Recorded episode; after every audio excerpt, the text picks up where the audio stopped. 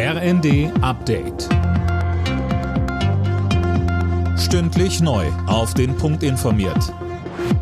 Ich bin Anna Löwer.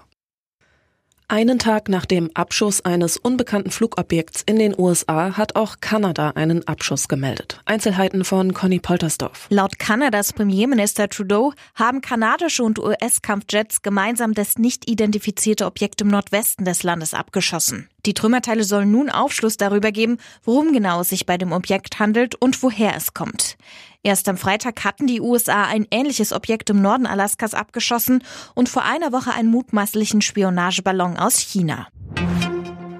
Erdbebenopfer aus der Türkei und Syrien sollen bei Verwandten in Deutschland unterkommen und unbürokratisch einreisen dürfen. Darauf haben sich das Bundesinnenministerium und das Auswärtige Amt geeinigt. Mehr von Daniel Bornberg. Ein sicheres Dach über dem Kopf, eine medizinische Behandlung, das will Deutschland ermöglichen. Türkische oder syrische Familien sollen enge Verwandte aus der Katastrophenregion unbürokratisch zu sich holen können.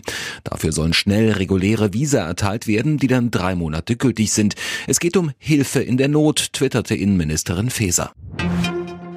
Hunderttausende Menschen sind in Frankreich auf die Straße gegangen, um gegen die Rentenreform der Regierung zu protestieren.